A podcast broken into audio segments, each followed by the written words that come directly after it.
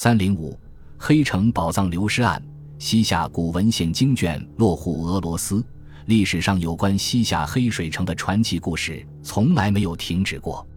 而有关黑城藏宝的故事流传甚广，甚至传入西方，引起了一些外国探险家对黑城的觊觎。二十世纪初，俄国地理学家科兹洛夫亲率远征队闯入了巴丹吉林沙漠。半个多月后，远征队找到了黑城遗址。随后的十几天里，强盗们在城中各处乱挖乱掘，盗得佛经、佛像、雕塑、卷纸佛画、钱币、金属碗以及波斯文经书等大量珍贵文物。随后，科兹洛夫将这些黑城文物运往俄国。在当地引起了极大轰动。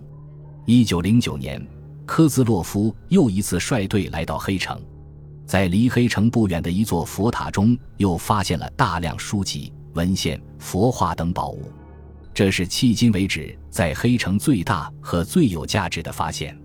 科兹洛夫后来回忆说：“这是一座附体喇嘛塔，高约十米，方形基座，塔内底部约十二平方米，四周摆放了泥木彩色塑像。”中间平台周围是喇嘛像，面前摆放着经卷。塔的北墙有一具坐姿骨架，四周挂满了佛画、塑像和墙壁间隙处叠放着成百上千册书籍，仅佛画就有五百三十七幅。因佛塔中的宝物太多，科兹洛夫无法一次运走，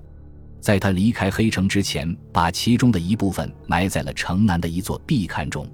科兹洛夫在黑城到底盗走了多少珍宝？至今也没有准确的统计和说法。从黑城运到俄罗斯的珍宝，先是放在圣彼得堡俄国地理学会，后来根据科兹洛夫的建议，把它们收藏在俄国科学院亚洲博物馆。此后不久，珍宝中文献以外的佛像、绘画、雕塑等艺术品，先是收藏在俄国民俗学部，后来又转藏于东宫埃尔米塔什博物馆。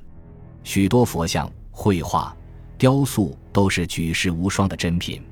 除公开展出的以外，还有多少，至今也不得其详。中国学者中最早知道和接触黑城遗书的是罗振玉。一九一二年，他与圣彼得堡大学教授伊凤阁相见时，看到了西夏文、汉文双解词典，翻汉何时掌中珠中的一页，深知该书的重大学术价值。次年即向伊凤阁借得其中的九页，付诸影印。伊凤阁是俄国最早从事黑城遗书研究的汉学家，这部词典是他从圣彼得堡西夏文书中发现的一部西夏人和汉人互相学习对方语言文字时的工具书。一九二九年，北京图书馆购得在宁夏发现的西夏文佛经一百余卷，出版馆刊西夏文专号，以资纪念。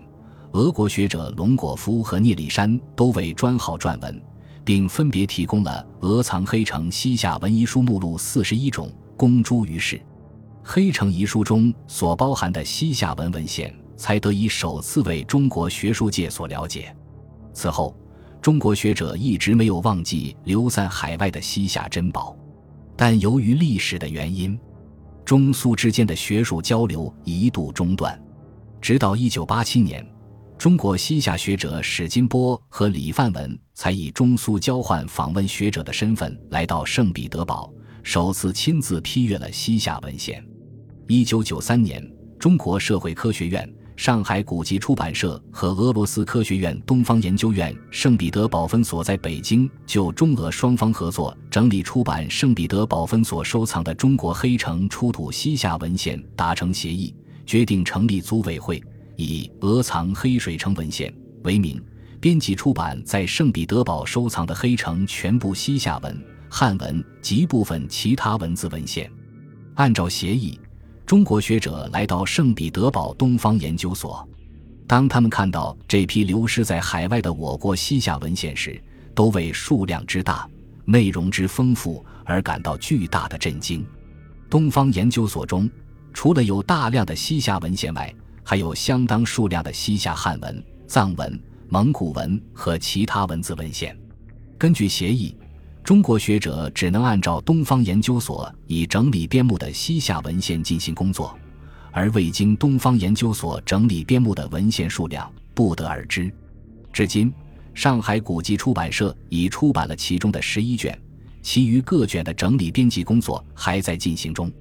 也就是说，黑城宝藏之谜的神秘面纱还有待学者们的进一步探索和发现。